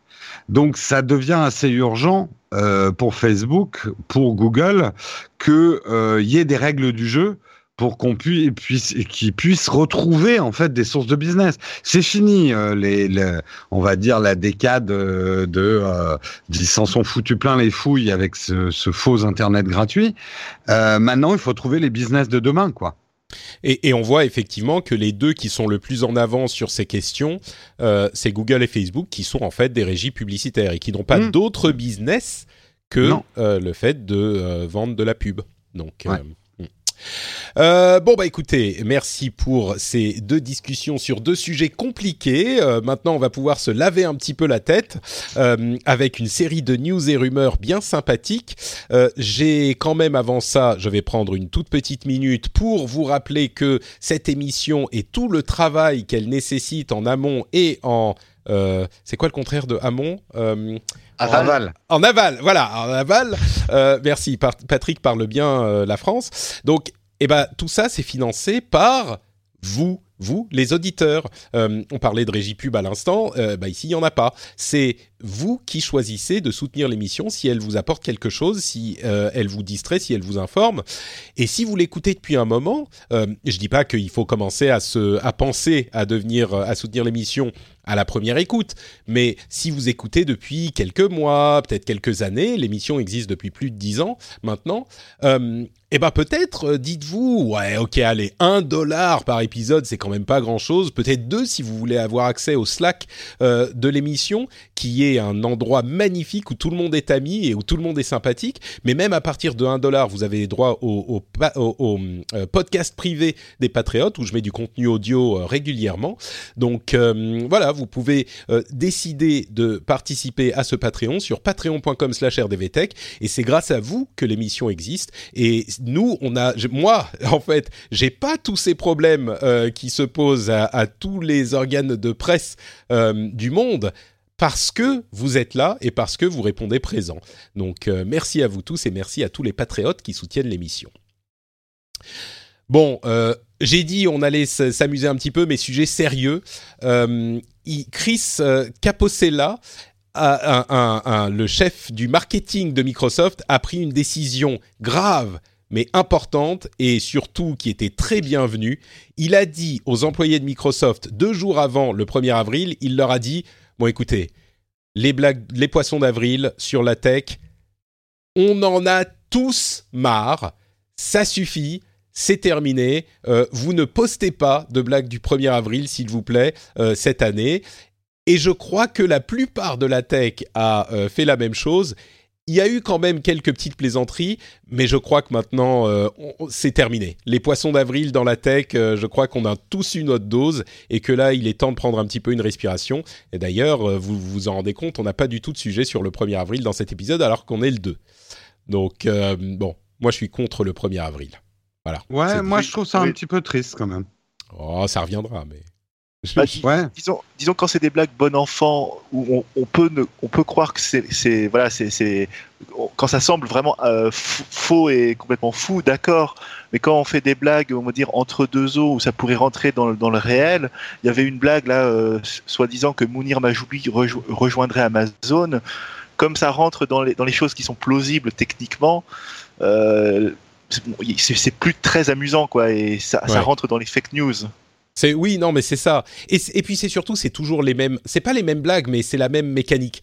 Et donc au bout d'un moment, c'est un petit peu comme, euh, je sais pas, le le- le- le- le- l'oncle un petit peu relou euh, qui qui fait toujours la même blague débile euh, à, chaque fois que tu le rencontres à son déjeuner. Oh, les trois premières fois, c'est marrant, et puis au bout d'un moment, tu dis ah ouais, ok, bon, bref. Ah, c'est vrai que ça, ça fait 10 ans qu'on en mange, euh, c'est vrai qu'on peut peut-être passer à autre chose. voilà. Et puis peut-être trois, quatre ans de calme, et puis ça pourra revenir après, mais. Voilà. À propos de plaisanterie du 1er avril, ça n'en est pas une. Euh, Apple, Apple a, je, vais, lire quelques news Apple et puis vous pourrez réagir euh, après. Euh, Apple a annulé son fameux AirPower, son petit tapis de chargement de... de, de chargement sans fil euh, qu'ils avaient présenté il y a plus d'un an avec la sortie de l'iPhone 10. Il a été décalé, décalé et finalement il a été complètement annulé. C'est très surprenant pour Apple. Euh, on a plusieurs explications possibles. Soit c'était parce que techniquement c'était compliqué, euh, parce qu'il y avait, comment on dit coil en français Les bobines, je crois. Donc Mhm. dans, un, dans un, un- un système de chargement sans fil, il y a généralement une bobine et il faut mettre l'objet à charger, le téléphone, pile au bon endroit, à quelques millimètres près. Euh, ce que voulait faire Apple, c'était en mettre plein, genre jusqu'à 20 ou 30 dans l'appareil, euh, de manière à ce qu'on puisse mettre le téléphone ou l'autre appareil n'importe où et ça chargerait quand même. Et ben il se trouve que physiquement, il semblerait que ça soit compliqué, euh, que ça chauffe trop et que s'il y ait un effet de résonance entre les bobines et du coup ça ne fonctionne pas. Et d'autres personnes disent en fait ils ont réussi à le faire fonctionner, mais ça émettait tellement d'ondes que les organismes de régulation ne pouvaient pas l'accepter parce que ça pouvait poser problèmes à des appareils euh, de, médicaux type pacemaker, ce genre de choses. Donc euh, bon, finalement, ils ont dû arrêter Euh, et ils ont également, ils s'excusent encore une fois, une troisième fois pour leur keyboard papillon, leur clavier papillon des MacBook Pro. Johanna Stern a dans le Wall Street Journal un article formidable où elle a écrit tout l'article et elle a mis des petits des petits in- interrupteurs sur la page pour afficher les erreurs que provoque son clavier. Genre, on a les E qui sont doublés ou on n'a pas les L. Et, donc, on peut lire l'article en fonction de euh, ce qu'on a coché ou décoché pour lire l'article comme le clavier du Mac le, tape. Et encore une fois, c'est la troisième version de ce clavier. Et ben, Apple doit encore s'excuser parce que, entre guillemets, un petit nombre d'utilisateurs a des problèmes avec le clavier. Alors, qu'est-ce que ça veut dire un petit nombre quand ils en vendent des, des dizaines ou des centaines de milliers? Est-ce que c'est des milliers? Est-ce que c'est 1% Est-ce que c'est 0,01% On ne sait pas, c'est un petit nombre. Mais le fait est que le, le clavier pose encore des problèmes. Euh, ils ont, Apple, là, du coup, euh, peut-être un petit peu plus positif, le- l'électrocardiogramme gramme avec l'Apple Watch 4 est disponible en Europe et en France notamment, euh, dans certains pays d'Europe. Et j'ai pu, moi, faire mon test d'électrocardiogramme euh, avec mon, Apple Watch. Ça marche très bien. Mon rythme est sinusoïdal, donc euh, tout va bien. Merci d'avoir euh, demandé. Visiblement, tout le bacon que j'ai mangé n'a pas posé trop de problèmes. Non, c'est pas exactement ça que ça, que ça repère.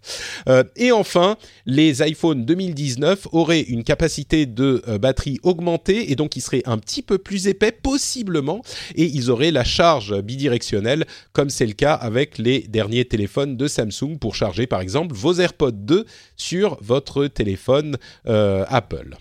Voilà pour les news Apple, des commentaires sur ça, lâchez-vous. Alors moi, je suis toujours un peu surpris par les soucis de production euh, d'Apple euh, pour leur matériel parce qu'ils ont tellement une réputation d'excellence en termes de finition et en termes de, de qualité de produit que euh, lorsqu'ils ont des problèmes de clavier papillon ou de, de bobine dans leur AirPower, je suis toujours euh, toujours étonné pour, pour Ouais, une marque comme Apple. Le, le- le clavier papillon, c'est vraiment un gros problème parce que ça fait trois générations et ils continuent à essayer de l'améliorer, ils arrivent pas. Sur le AirPower, je dirais, bah, ils ont pris la bonne décision. Ils auraient pas dû l'annoncer en fait parce qu'il n'était pas Mm. prêt. Je pense qu'ils étaient pas loin de réussir et puis ils se sont rendus compte finalement que ces derniers 5% euh, étaient fatals. Mais euh, mais ils ont pris la bonne décision, c'est de pas le sortir parce que s'ils l'avaient Oui. sorti et que ça marchait pas, mais pour le clavier, Ah, c'est sûr je- que euh, ouais, je pense qu'en plus le deuxième argument euh, par rapport à des organismes de santé, euh, si effectivement euh, ça a balancé beaucoup d'ondes et tout, ah oui, vu sûr. que Apple va très fortement sur le positionnement quand même médical euh, à travers l'Apple Watch, ça aurait pas été compatible. Euh, Ouais. Je serais pas surpris d'ailleurs que l'année prochaine ou les futures générations d'iPhone, ils réduisent euh, les ondes, enfin qu'il y ait un argument santé aussi Mm. euh, toujours en étant anti-Android, en disant nous nos smartphones font vous font moins de mal que les autres. Ouais. Euh, donc Et je en pense que c'est pour ça euh, qu'ils ont pas mis le produit. Ouais. Les, les iPhones euh, arrêtent, ralentissent la perte de cheveux, euh, redonnent vitalité. de- Non, mais c'est vrai que c'est possible. Oui, qu'ils se- après il y aura peut-être des capteurs euh, dans les iPhones qu'on soupçonne pas, mais qui aideront. J'y crois beaucoup hein, Apple sur le Mm. domaine de la santé. Hein. Ah bah c'est sûr, oui oui, c'est l'un ouais, de leurs ouais. points forts et t'as raison. J'avais pas pensé à l'idée que euh, ils puissent positionner d'une manière ou d'une autre le téléphone comme quelque chose de meilleur ou moins nocif pour la santé que la concurrence, mais c'est tout à fait possible. Ouais, t'as raison. Mm. Euh, D'ailleurs, même si euh, c'est sur des questions qui sont euh, pas forcément prouvées, on ne sait pas si les ondes émises par les téléphones sont nocives pour la santé. Les études sont totalement euh, inconclusives, mais peut-être dans le, le, le- je sais qu'il y a des gens qui vont pas être d'accord dans les commentaires, j'en suis sûr, mais euh, le fait est que euh, la science euh, est de cet avis, mais mais juste pour le cas où, parce qu'inconclusif, ça veut dire que peut-être, on sait pas trop. Enfin, pas tout à fait. Bref, mais pour le cas où, Apple pourrait dire bon bah avec nous, vous êtes plus tranquille qu'avec la concurrence. Euh, le Huawei P30 Pro a été annoncé. Euh, téléphone avec quatre caméras. Euh, il y a un P30 pas Pro qui est un petit peu plus simple, mais le P30 Pro est impressionnant au niveau de la, de la caméra. Pour le zoom, il y a un zoom euh, 10 fois optique et un zoom 50 fois dont la stabilité est hyper impressionnante. Je sais pas pourquoi on, aurait besoin d'un zoom 50 fois, mais, mais il y est. Euh, photos de nuit euh, qui ont l'air d'être prises de jour. Euh, Jérôme, toi, je sais que tu es très photo. c'est un appareil quand même 50 impressionnant. fois, non, c'est 5 fois. Non, non, non, 50 fois en numérique. Hein. C'est. euh, ah oui, oui, non, ça c'est débile. non, mais il est pas mauvais. Et en plus, il est hyper stable. Il Mm. stabilise. Non, mais pas mauvais, je veux dire, tu vas pas prendre Mm. des photos. Mais 50 fois, si tu veux espionner ton voisin à l'autre bout de, de la ville, euh, bah, c'est. Et Bah, tu peux. et- ouais. Et, franchement, le zoom, là, parce qu'à 50 fois, tu trembles la main un tout petit peu. Normalement, ton image fait. Oui, oui, euh, après c'est et, stabilisé et bah, c'est optiquement. ouais. hyper bien stabilisé optiquement et numériquement. Mm. Mais bon. Est-ce que c'est un téléphone qui te séduit euh, pour son aspect caméra? Parce qu'au-delà du, Je, je, des gadgets j'avoue 50 comme fois euh, je demi, descends en gros de l'avion euh, et de. J'ai pas encore eu en main, j'ai pas encore vraiment regardé. Je sais juste que Huawei, euh, mais euh, il va très fort sur la partie photo. Euh, effectivement, moi là j'ai le Galaxy S10 en main. Euh, là pour le coup, euh, je le dis, euh, exclusivité à tes, tes auditeurs, il enterre pour moi l'iPhone au niveau photo. Euh, et euh, je crois que effectivement le Huawei lui souffle dans la nuque et notamment ce qui m'a beaucoup épaté cette année, c'est le Pixel 3 et son mode nuit. Et a priori, de ce que j'ai vu, hein, j'ai pas testé moi-même, euh, mais euh, le P30 Pro fait encore mieux que Google sur ce coup-là. C'est ça, ouais. Tout à fait. Donc euh, c'est pas des choses ultra importantes, mais c'est des trucs ultra bluffants qui font vendre du smartphone, ces Ouais. modes nuit. On a un Bon. système de quatre caméras. Euh, là, on est, enfin, toutes les, tous les appareils photo de tous les téléphones, en gros, sont bons. Et là, on est dans des détails, mais ces détails peuvent compter, ouais. Tout à fait. Et c'est vrai que, en tout cas, avec le Galaxy S10 et je pense avec le P30 de Huawei, les trois caméras, parce qu'en fait la quatrième, elle sert un peu à autre chose, mais on va dire les trois longueurs focales, euh, ben c'est rigolo et c'est plutôt utile. Euh, on, je pense qu'on est arrivé à une phase de maturité photo où les gens peuvent bien s'éclater avec trois longueurs focales mmh. et euh, bah ça évite de devoir acheter des lentilles qu'on ajoute à son smartphone pour pour, pour changer ses, longueurs focales et, et c'est plutôt fun et bien implémenté. Le, le prochain, les prochains iPhones devraient aussi avoir trois, trois appareils photo à l'arrière. Ouais. Donc, mm. Euh, Quoi d'autre Quoi Ah oui, puisqu'on parle de Huawei, euh, en gros, je résume et Julien pourra me corriger. Euh, L'Union européenne et l'Angleterre euh, ont conclu, enfin, ont demandé, enfin, l'Union européenne a demandé des études sur la cybersécurité de la 5G en général, sans nommer Huawei spécifiquement, mais veut prendre des décisions sur la, la 5G et sur quels équipements ils peuvent utiliser ou pas d'ici la fin 2019. Mais ils veulent faire une étude de sécurité avant ça, ce qui est peut-être une une bonne chose, et notamment euh, une évaluation des risques avant euh, la fin, enfin d'ici la fin juillet, euh, avec le reste du processus qui se terminera d'ici fin 2019. Et l'Angleterre a fait une étude poussée des équipements Huawei spécifiquement et a trouvé des problèmes de sécurité significatifs qui sont répétés depuis l'année dernière, qui n'ont pas été corrigés par Huawei. Donc ça, c'est préoccupant. Mais ce sont des problèmes qui sont dus, euh, allez, pour résumer, plus à de l'incompétence technique euh, qu'à des, euh, des, des, problèmes d'espionnage de, étatique. Donc ils n'ont pas trouvé de problème de, d'outils qui auraient pu être mis en place par le gouvernement chinois. Par contre, ils ont trouvé des failles de sécurité basique euh, que Huawei n'a pas corrigé en plus depuis le début de l'étude l'année dernière, euh, qui fait que ils disent bah bon c'est des trucs qui peuvent être gérés comme on le disait à l'épisode euh, où on parlait avec Cédric et Elsa il y a il y a quelques temps, bah les équipementiers savent gérer ces problèmes et tous les équipements ont des petits problèmes à gérer. chez Huawei c'est clairement pas la meilleure note à ce niveau de, de tout le de tous les équipementiers sur ces domaines. Donc petite mauvaise note pour Huawei, mais pas du point de vue de l'espionnage euh, entre les États. Voilà, ce qui, est important de noter, c'est que l'Europe, quand elle a fait sa recommandation aux États pour qu'ils euh, évaluent euh, chacun leur, leur futur réseau 5G, c'est qu'elle n'a pas dit qu'on devait bannir Huawei ou, un autre constructeur contrairement aux États-Unis et à plusieurs autres pays dans le monde où ils ont l'intention de bannir Huawei, l'Europe pour l'instant temporise. Et en France, de ce qu'on sait, c'est qu'il n'y a pas pour l'instant projet de bannir euh, Huawei parce que comme on, ne sait pas, il y, a des rumeurs selon lesquelles euh, ils travailleraient en sous-main pour Pékin, mais c'est pas démontré pour l'instant. S'il y a des preuves, mmh. elles sont cachées. Google va lancer AMP, euh, c'est Accelerated Mobile Pages à l'origine, mais pour les mails. Ce que ça veut dire, c'est que ça va permettre de l'interactivité dans vos emails. C'est vrai que l'email est un outil euh, hyper euh, respectable et vénérable, mais qui n'a pas évolué depuis très longtemps. Et ben là, ça fait évoluer un petit peu les mails. Ça marchera dans Gmail, dans Yahoo Mail, dans Outlook et dans Mail.ru. C'est un standard qui est, je crois, ouvert. Je dis peut-être une bêtise, mais je crois qu'il est ouvert. Ouais, je crois que c'est le cas. Et donc, ça va permettre d'avoir en fait des mails qui se comportent un petit peu comme des pages web au niveau de l'interactivité. Je simplifie, mais c'est sans doute une, bonne nouvelle, je crois. Euh, Amazon est en train de euh, planifier, selon certaines rumeurs, un service de news vidéo gratuit pour ses Fire TV, euh, gratuit donc financé par la pub, bien sûr. Je ne sais pas si on a besoin d'encore plus de ça, mais voilà, Amazon y travaille. Ça sera des, émissions d'informations tirées de la télévision. Euh, le Parlement européen a voté la fin du changement d'heure et ça sera 2021. Alors est-ce qu'on va rester à l'heure d'hiver ou à l'heure d'été? Je ne sais pas. Euh, d'ailleurs, le, l'heure d'hiver, c'est l'heure euh, naturelle, c'est-à-dire où le soleil est au zénith à midi. au normalement. je crois qu'on resterait plus à l'heure d'hiver parce que sinon, t'imagines en hiver il ferait nuit très très très très, tôt, enfin dans l'après-midi.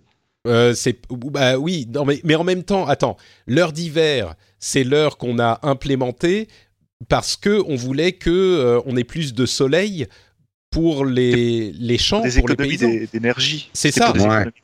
Et donc c'est l'heure d'hiver qui est artificielle, pas l'heure d'été. Je sais plus, je m'y perds moi. À chaque fois, euh, j'ai un doute. Je, je, il me semble que les, il y a eu une consultation euh, en, en Europe et en France, et je crois que les, les gens demandaient de garder leur DT, mais je, Tout je à suis fait. pas sûr. sûr. Non, non, mais t'as raison. Le, le public Ah aurait euh, la préférence pour l'heure d'été, ce que je comprends. Moi, j'aime bien l'été, c'est cool, il fait jour tard, on peut sortir faire la fête. Mais je sais pas laquelle est l'heure naturelle. Pour moi, c'est l'heure naturelle qu'il faudrait garder. Mais je sais pas laquelle Ah. c'est. Donc, euh, Là, je, je sais pas. J'avoue que ce qui- ce qu'il qui- faut en tout cas, ce serait que l'Europe euh, ait un système commun, qu'on garde l'hiver ou l'été, oui. que ça soit commun. Parce que si on doit, en, fr- en franchissant la frontière, changer ses téléphones, tout ça, T'as tout Ça à fait raison. J'avais pas pensé à ça, mais espérons que tous les pays en Europe aient le, le même euh, horaire. Oui, voilà, c'est qu'on- on obligatoire. avance comme Euh, bah non, il y aura forcément des décalages horaires. Non, bien Euh, sûr, bien sûr, mais sur le sur le même euh, merde, c'est pas le Bah, même méridien, c'est le même euh, bon, le même fuseau. On est à la même heure. Ouais. On peut pas avoir la France à une heure et la Belgique à une autre. Ça oui, voilà, c'est ça. Pardon. Oui. Bon, euh, j'espère que. ouais, je sais pas, je suis pas sûr. Bah, techniquement, ça, rien ne l'empêche en fait. Hmm. Mais mais oui, ça compliquerait les choses. Euh, il, il est possible que la redevance télé soit supprimée pour tout un tas de raisons, Euh, mais rassurez-vous, ça ne veut pas dire qu'il y aurait plus de financement pour euh, la télévision publique. Elle passerait juste, le financement pa- passerait juste par un autre biais. Euh, le financement est sans doute la taxe elle-même. Je pense pas que la taxe va disparaître, mais elle serait peut-être incluse avec un autre euh, type de, taxe et élargie à l'ensemble de la population je crois que moi, je suis pas contre cette idée de l'élargir à l'ensemble de la population. Même si moi, je regarde pas la télé, je préfère ça à l'idée de seuls les gens qui ont la télé le, le, la payent et il faut savoir qui a la télé parce qu'aujourd'hui, c'est devenu tellement compliqué avec les box et les machins. De toute façon, c'était un petit peu euh, euh, complexe quoi qu'il arrive. Et puis bon, moi, j'habite plus en France, donc euh, voilà. Ah ouais, ouais, non, mais t'es bien gentil, toi. J'étais là, il va où, lui? Non, mais je suis dans les deux pays, donc oui. Je... Le truc, c'est que si on supprime la redevance tout court, ça veut dire qu'il n'y a plus de télé publique. Et cette perspective me plaît pas non plus. Même si je la regarde pas, même si je trouve que c'est pas super, je crois que c'est bien qu'on ait l'alternative d'une télévision qui a une autre source de financement que le euh, la publicité. Donc euh, Ah, Ouais, après, le fait mais- de l'étendre à tout le monde, euh, sachant que le taux d'équipement des, des foyers en termes de télé est quand même déjà très élevé, hein, on est à 95-96%, donc euh, même si on, on comble le gap manquant, euh, ça va pas sauver, à mon avis, ça va apporter euh, à- à- au doigt mouillé de quelques dizaines de millions d'euros peut-être, mais ça va probablement pas sauver. euh, si, Ah non, si on pas- veut sauver la télé, mais ça, non, ça non, l'idée n'est pas de sauver la. t- Non, non, mais c'est juste que euh, pour moi, c'est l'idée, c'est que euh, bon, bah, c'est compliqué de toute façon. Tout le monde a la télé, à peu de choses près, et, et gérer le système nous coûte en fait plus cher qu'autre chose. Voilà, on, fait tout le monde Bah, paye. moi, moi, ça- je suis pas d'accord. J'ai pas envie de payer pour un système que j'utilise pas. C'est pas Bah, juste. Moi, je crois qu'il y a quelques années, j'aurais peut-être dit la même chose, mais je crois que pour le bien de la, société, il est important d'avoir des chaînes de télévision, comme je le disais tout à l'heure. On se plaint du modèle de la publicité partout sur Internet et ailleurs. Je crois que euh, c'est peut-être pas plus mal qu'on ait un réseau de chaînes de télé, peut-être avec euh, ampleur réduite, peut-être qu'on n'a pas besoin d'avoir 25 chaînes de télé et 30 euh, stations de radio, mais qu'il y ait quelques chaînes de télé qui soient financées au moins en partie par, euh, bah oui, il y a toujours de la publicité évidemment, mais qui ait un autre euh, pied au tabouret euh, pour se financer et que ce, une taxe ne me paraît pas. euh, Ah, sachant qu'en plus de ça, la taxe, elle finance pas que la télévision publique, elle finance aussi les archives nationales de l'audiovisuel, elle finance la radio, enfin certaines chaînes de radio en France et à l'étranger, donc ça participe du rayonnement culturel français. Et après, pour l'argument, en fait, je le comprends, mais pour l'argument de la télé, on ne je, je m'en sers pas.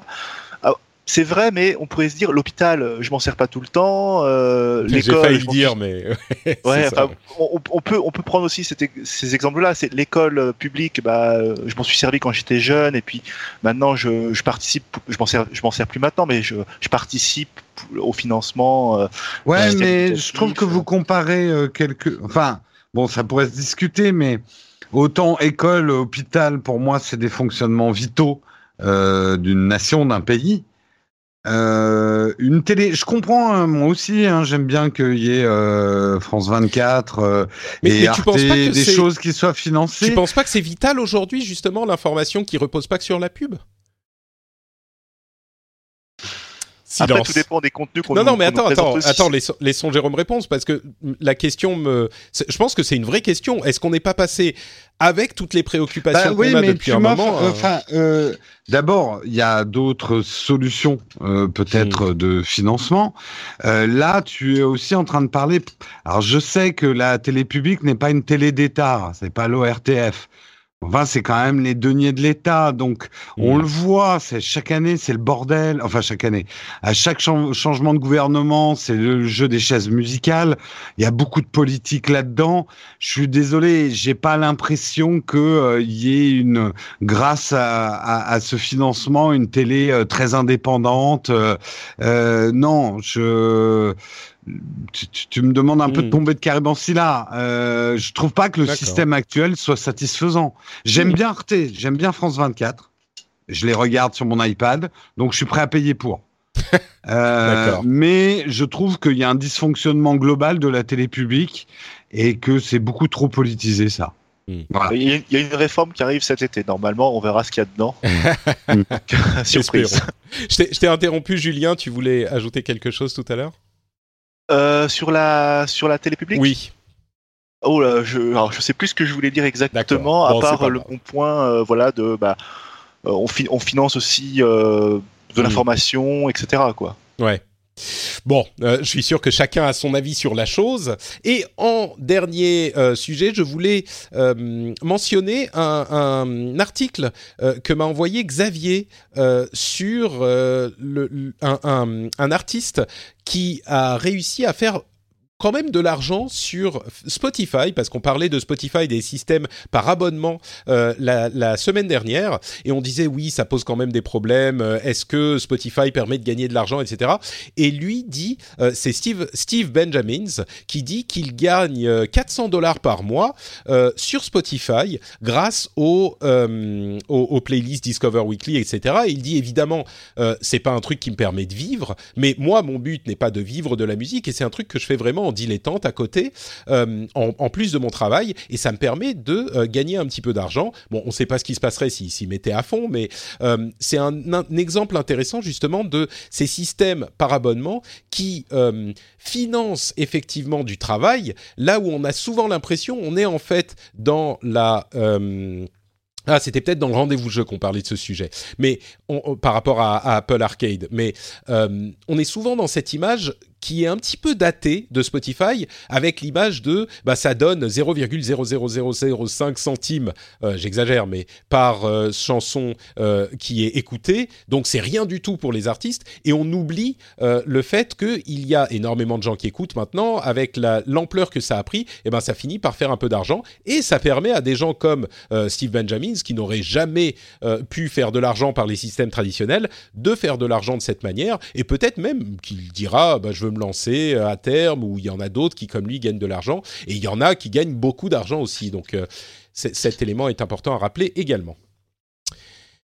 Et je crois que ça va être tout pour notre épisode qui a été très long, évidemment avec une grosse partie sur euh, la directive du droit d'auteur qu'il était important de couvrir, je crois. Euh, merci à tous les deux d'avoir été patients et d'avoir participé sur la longueur. On va se quitter, mais avant ça, évidemment, je voudrais donner à euh, bah, tous les deux l'opportunité de nous dire où on peut vous retrouver, à commencer par Jérôme qui ne vole aucun contenu sur YouTube. Où peut-on te retrouver, Jérôme? Presque, presque. bah, on peut me retrouver sur Nowtech, donc sur YouTube. Vous tapez Nowtech, N-O-W-T-E-C-H. Et comme j'ai parlé de mon Instagram au tout début, bah, vous pouvez me retrouver, c'est Jérôme underscore Nowtech sur Instagram. Merci beaucoup Jérôme et merci comme toujours de ta présence, de ta bonne humeur, de tes calembours et de tes photos. J'ai été le ronchon, hein, là, un peu de l'émission. hein. Ouais, j'étais un peu le, mais bon, c'était un rôle. hein. Écoute, moi je me suis trouvé un petit peu trop positif tu- sur tous ces oui, un peu naïf. tu donc, faisais euh, un peu, oh là là, mais tout va bien se passer. Donc merci d'avoir été là et notre euh, notre justice euh, aveugle au, au, au- au penchant de chacun, Julien qui nous a aidé à voir plus clair dans tout ça.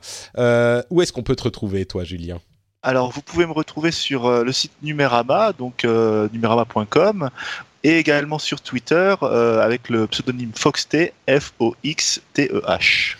Le lien sera dans les notes de l'émission. Merci à vous tous. Pour ma part, c'est Note Patrick sur Twitter, Facebook et Instagram. C'est très facile, c'est Note avec Patrick derrière. Et vous pouvez également retrouver cette émission sur frenchspin.com. Euh, non, pardon, frenchspin.fr. Frenchspin.com, c'est sur les, pour les émissions anglophones. Euh, venir commenter sur tout ce qu'on a dit, les choses euh, qu'on, avec lesquelles vous êtes d'accord et les choses avec lesquelles vous n'êtes pas d'accord. Et vous pouvez également, bien sûr, soutenir le rendez-vous tech sur Patreon, patreon.com slash rdvtech. Ça prend deux minutes. Le lien est dans les notes de l'émission. Vous cliquez dessus, vous vous inscrivez et pour un petit dollar par euh, épisode, eh ben vous pouvez soutenir l'émission, un petit dollar ou un peu plus, c'est vous qui choisissez. Merci à tous ceux, comme toujours, qui choisissent de le faire. C'est grâce à vous que l'émission existe. On vous fait des bises et on se retrouve dans une semaine. Ciao à tous Salut tout le monde, ciao ciao